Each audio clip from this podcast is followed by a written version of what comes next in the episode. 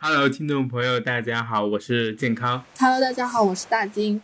我们两个又是好久没有录音了，是的，没有错。我记得上一次录音大概是是四月份。四月份，耶对，四好月份。像是的。这一期我们还是月球野餐，就是还是来分享我们两个人的碎碎念。对，没有错。欢迎收听线头的月球野餐。月球野餐呢，更像是朋友夜晚的闲聊。我和大金会互相分享自己当下和回看过去的碎碎念，这一些片刻的情绪，会很无厘头，也会很有趣。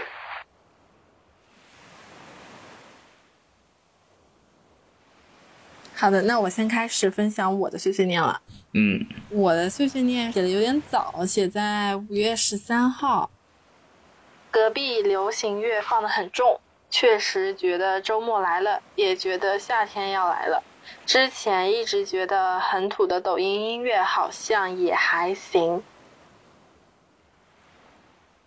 为什么会把它选择当做我的碎碎念呢？其中有两个原因，一个原因是因为嗯过于繁忙的生活让我应接不暇，没有太多的时间去写这个东西吧，然后去分享自己的心情也好，嗯或者说好好的去内省自己，感受自己的状态，因为太忙碌了，这些生活忙着发脾气，所以就没有这个机会 去分享我们的碎碎碎念。还有一个就是，我觉得这段时间就是我们要准备这个播客的时候，然后我就划了一下就是念的内容，然后我就觉得就是看了一下，我觉得还挺小清新的。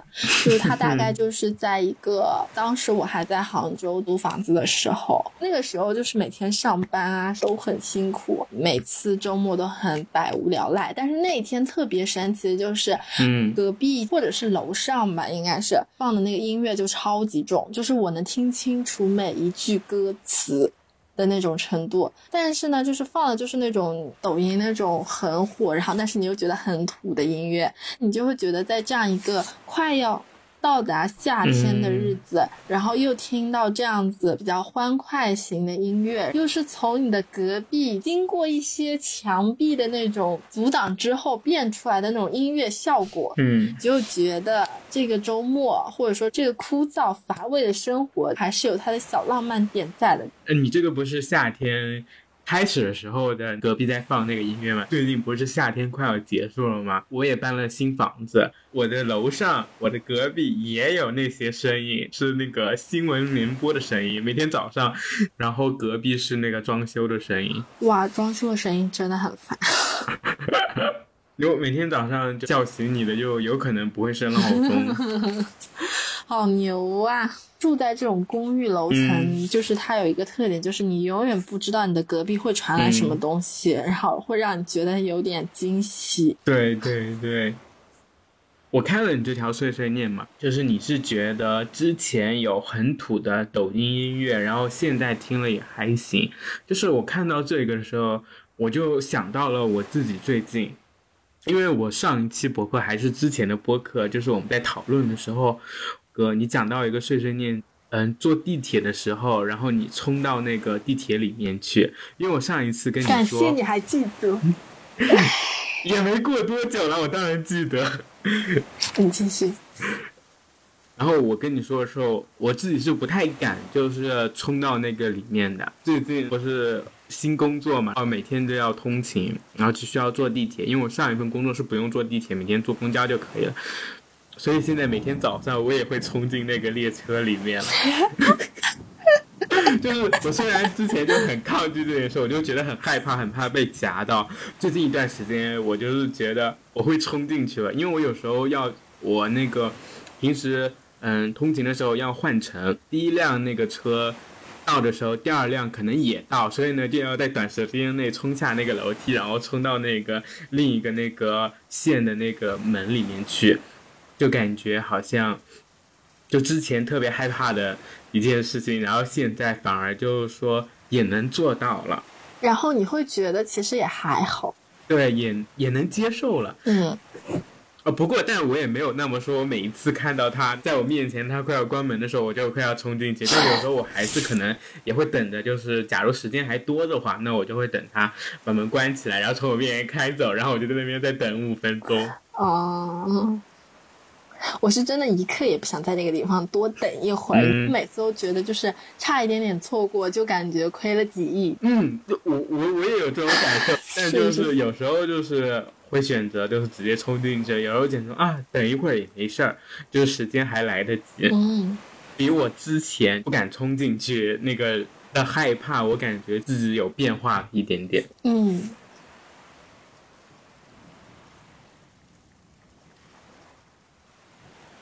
嗯，就是，嗯、其实我最近就是为什么会说最近一直在忙，就感觉二零二二年就也是没有停过，就是每次我在很早的时候就觉得，嗯，把毕设完成就好了，然后就可以休息了，然后呢，然后就可以录 vlog 了。对，就可以录 vlog 了。这个 vlog 从二零二零年底吧，一直计划到二零二零二二年。对，就是一直再也没有更新过。然后我的 B 站粉丝还是坚挺的维持着那六十五个人，没有变化。再后来要找工作，忙搬家，还有就是要弄小猫，因为我有收养一只小猫，啊因为我也是第一次养猫咪，然后又是第一次搬家，然后找工作，为生活上进行一些苦苦挣扎。同时呢，呃，我最近也有计划，可能要继续读书之类的，然后也在忙这方面的事情。在这一段时间之内，不断的挑战我的底线。我该怎么说呢？这些事情完全源于一件，我个人认为是完全源于一件。那天我百无聊赖的在刷抖音，然后刷到了莫小琪，然后他说，哦不对，不是莫小琪，是推莫小琪的营销号。他说莫小琪说，九月份马上就要来了，水逆就要开始了。因为我其实是都是不是特别了解星座的人，他就说所有星座都进入水逆的一个状态，大家可以查收一下自己有哪些可能会影响到点，可以进行一定的避免，就大概就是这种意思。嗯，我知道了水逆这件事情之后呢，我整个人就不好了，然后我就总觉得可能会发生一些可能比较不爱自己事情，可能就是有一个大概的一个那个叫什么潜意识，但是我内心就是我表面上的意识还是很排斥这件事情，然后我马上就不看了，我就觉得不要多看，就免得就是给自己增加过多的心理暗示。紧接着我这段时间就出现一些让人就是非常火大的一件事，背到什么程度？就是首先就是我被国际诈骗。会有骗子利用你朋友登上去国外了之后，用他的那种账号，就是仿账号，然后联系你说他很害怕，然后他要急着回来，然后让你帮他联系一下，就是某某航空公司的人，然后让他发一下行程单给他。我到这一步我就停止了，因为我听了别的朋友的劝。确认一下这个人是谁，我还对了一下暗号，问一下他知不知道我的外号什么，就是止于此了。然后之后我还去小红书去搜过，然后就是还是有一些人上当受骗了，而且并且我的朋友他的朋友被骗了六百块钱。他之后的步骤，呃，他现在没有钱，然后可能就是被冻结了，付不了，就可能需要你帮他代付。代付了之后，骗子就骗成功了。建议大家下一个国家反诈 APP 不要被骗。这件事情过去之后呢，我要去国外嘛，所以呢，我现在就是在搞一些国外的一些 APP，、然后但是呢，我大概就是我总共下了五六个 APP，其中有三四个都非常困难下载。然后当我开始注册的时候，然后紧接着它就显示我的账户被禁用。大概花了三四天的时间，努力联系他们的人工客服，然后终于联系上了之后，就是给我解决了这件事情。这虽然这件事情非常琐碎，然后非常麻烦，非常讨人厌，好在他们还是最终就是被稍微解决了一下。现在就疯狂告诉自己，这一切都是非常美好的，一切都是很好的。又给自己心理暗示是吗？要加强自己的心理暗示，不要让自己就是老是想着不好的一面。有可能是短时间内需要干的事情太多了，然后没有能慢慢的去把它，嗯，去解决，所以每个解决的时间又不是很多，所以呢，他就没有很多有满意的结果。这一些我很琐碎的一些小事情，很占用我生活的时间。就我可能解决这么一件小事情，我就可能会花一个下午的时间，或者说更久时间去处理这件事情，导致一个方面就我没有时间去和我自己待在一起；另外一方面，我可能就是根本没有精力去处理别的事情，我可能就只能一门心思的在研究，嗯，我该怎么去解决这件事情。然后，并且它会让我的脾气更加暴躁，不断的焦虑。那这个就是属于我个人的一个生活状态。再加上之前因为就是也生病了一段时间嘛，生理心理都受到了，嗯，也不算严重，就是多多少少受到一点，呃，创伤，身心疲惫。对，就是有点那种那种意思。这就是我近段时间的状态，可能这个状态还会继续延续。但我还是会觉得，就是说我在处理这件事情的时候，因为你知道，就是有多么挫折，你到后面都会很开心。就是他，就是可能他有些东西他解决了，我就超级开心。然后我就会给每个就是帮过我的客服，我都会说就是谢谢他。然后他们也非常的很有礼貌。嗯，因为我们平时不能接触到，你现在就是要从零开始去。就是融入一个新的那个生活环境，所以，嗯，你可能就会像一个一个不会玩手机的老人，就是需要有人一步一步去教你。但是就是你生活中其实没有这样的人，然后你就一个人去学。主要是最基础的，我想要登录，然后注册一个账号都非常困难，就是这是我不能理解的。但是可能唯一一个好处就是提前锻炼了一下英语。可能是因为之前遇到太多倒霉事了，然后就可能现在形成的心理就是碰，当你碰到一件你不能解决的事情，你就要想，嗯嗯，我有没有 Plan B，嗯，可以帮助我自己，至少我有一个第二方案。然后呢，我如果就算最后解决不了第一个，那我还有第二个，就是可以支撑着我自己。嗯。现在可能不会有一门心思的时去在那边焦虑去想怎么办怎么办。现在可能就是呃更加偏实践性。以前可能就是在脑子里面不做行动派，现在就是我该怎么办，就是能够立刻快速马上把这件事情解决。因为我是一个拖延症非常严重的人，从一定程度上，从一定方面上还是有有改变掉。嗯，就你从这些糟糕的事情里面学到的事情是吗？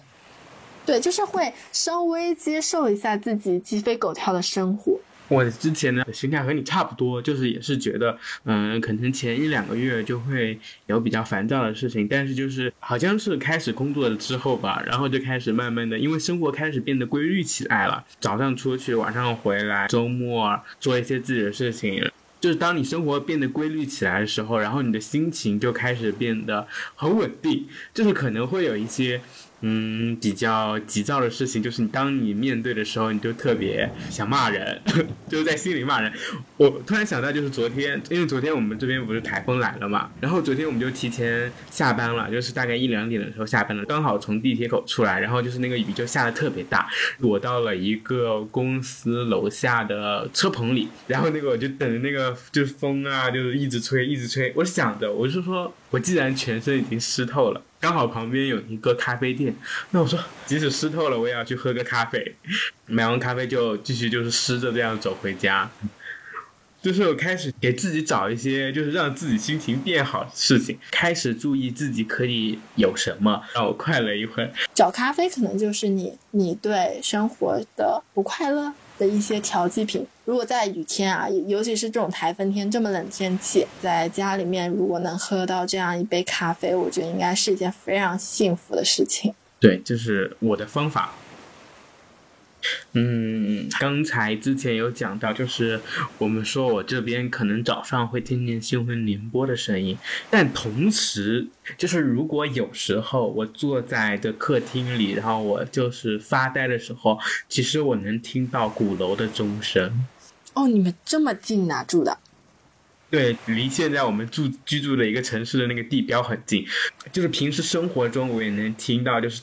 整点的时候，那个它就响起来了，有新闻联播，也有钟声。我现在住在是一个公园的旁边。之前去年的时候，我跟一个朋友来到这边逛那个公园的时候，说我跟他说，哇，要住在这里多舒服啊！因为那是一个冬天的时候，太阳很暖。我跟我那个朋友就是沿着那个湖这样走，就跟他说，我说要住在这边，太舒服了。今年就搬到这边附近了。就是在仔细回想一下之前可能跟朋友的对话就中，就说要住在这边多好，然后如今也实现了，就是觉得哇，原来之前就就早已经有那种命中注定，就有点宿命的感觉。我觉得你你这个有一点点像啊，就包括就是我我最近这种发遇到事情一些状态，就可能它应该跟它很有可能跟一种心理反应有关系。嗯，可能在你挑这个房子的时候，或者说怎么样，你的潜意识可能就是暗示着你往这个方向走。就我很开心，嗯，这个事情可能我就是实现了之前的一些想法和愿望。对，嗯，因为我之前年终的时候还是哎，也是四月份列了一下今年想要做的事情，多看电影，多去电影院看电影。这个我的确有在实现，嗯，有经常去电影院。然后还有一个愿望，对，也想要拥有一个那个，嗯，游戏机，然后还有想要拥有一个相机。但是因为搬家嘛，从杭州回到宁波，然后工作从那边也放到这边，就是一个全新的开始。因为这个全新的开始，所以导致钱包也重新开始了。所以这两个愿望就是今年不可能实现，希望就是在接下来几个月慢慢就去存钱。然后还有一个就是说，希望拥有自己的一张照片，就是肖像。嗯，这个也没有实现，可能今年离我之前定的那些希望实现的事情有点偏远。但是生活中还有一些别的事情我没有列出来，但是我也有一一在实现。啊，你现在生活状态就是一步一脚印的，嗯，实现你的一些小的目标。然后我就讲一下我的碎碎念。分享一个我之前看到过的一部电影，然后叫《法比安》。法比安，我们的主人公和他的朋友，他的朋友，呃，自杀前给他留了一封信，读不下这个封信的内容。我亲爱的朋友，活着只是侥幸，死亡才是必然。我知道许多重要人物也同样是糟糕的学者和不幸福的爱人。但有关我现状的一切都令我生厌。我属于哪里？没有人想要接受我。我失去了理想，我失去了乐达，我的论文也被拒了。我的真心无法承受，这摧毁了我的心，也摧毁了我的身。我已变得如此荒唐可笑，一个在爱和事业两件事上都失败的人。让我们杀死这个家伙。这并不是突然发生的，风向正在转变。尽管你不会想读到这封信，但我已经考虑很久了。你自己看了就行。父亲并不需要了解而知内心的深渊。我应该去做一名教师。只有孩子适合拥有理想。我差点就要写，我会常常想你的。你是唯一一个。我了解但仍喜爱的人，我会拜托你处理我的事，但实际上无事可做。我的父母应该把我柏林的公寓卖掉，我的书都归你。我刚刚在书桌里找到了两千马克，拿去吧，不多。再见，请你活出比我更好的人生，写写过去的样子。和过去本该有的样子。然后这封信读完了之后，紧接着就是我在这部电影里面最喜欢的一幕：我们的主人公法比安把自杀的朋友留下来的信，然后夹在了朋友喜欢作家的书籍里。嗯，其实这一幕类似的场景在很多电影里面都出现过，但它仍然。打动我的原因是，嗯，就是我们每个普通人都可能会做的行为，把最珍贵的东西放在某个夹层里，却不知道我们心里因此永远无法放下这些记忆。然后这个电影另外一个让我很喜欢的一段文字，法比安写给女主角，科尼利亚的一段诗经剧本，我也读一下他的，我也读一下他这段试镜剧本的文字。亲爱的朋友，走得太早是不是比太迟要好？刚才我站在沙发旁，站在你身边，你在睡觉。我在写信给你的时候，你仍然在睡觉。我也想留下，但如果我这么做了，几周之后你就会不快乐。当你孤身一人，而我不在身边时，你并不会怎样，一切都会和原来一样。你非常难过吗？另一个男人有五十岁了，他看起来像一个衣着得体的退役摔跤手。我亲爱的朋友，我感觉我已将自己的身体卖给了解剖科学。我应该再次走进你的房间叫醒你吗？不，我会让你继续睡。我不会崩溃，我会想象医生在这明亮的世界里检查我的身体，他想要研究我的躯体和心理，一定是这样。你只有弄脏了自己，才能摆脱泥污。而我们要出去。我写的是我们，你明白我的意思吗？我离开你是为了和你在一起，你会继续爱我吗？你会继续看着我以及拥抱我吗？哪怕还有另外一个男人。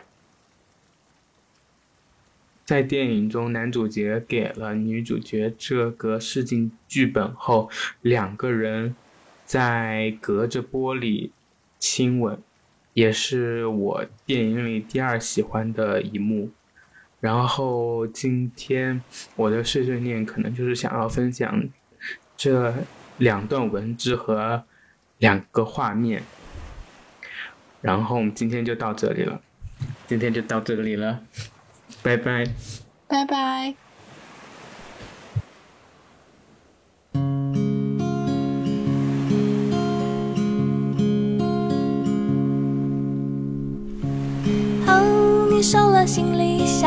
星期要去英国。好遥远的故事，记得带回来给我。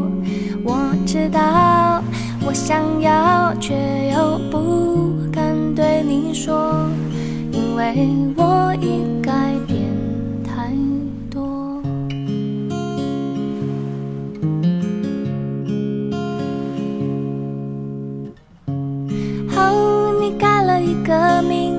准备换工作。好，你开始了新的恋情，有一些困惑。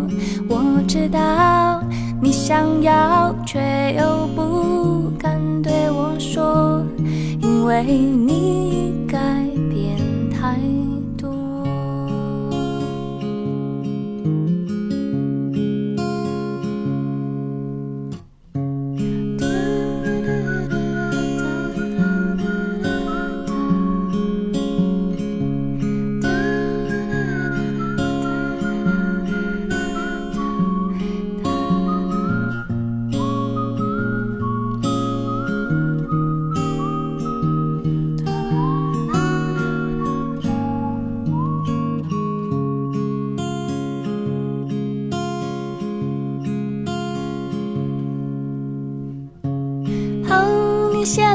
几首属于你的歌，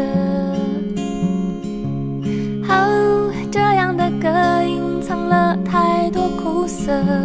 我知道你想要，却又不敢对我说，因为我曾是你，我曾是。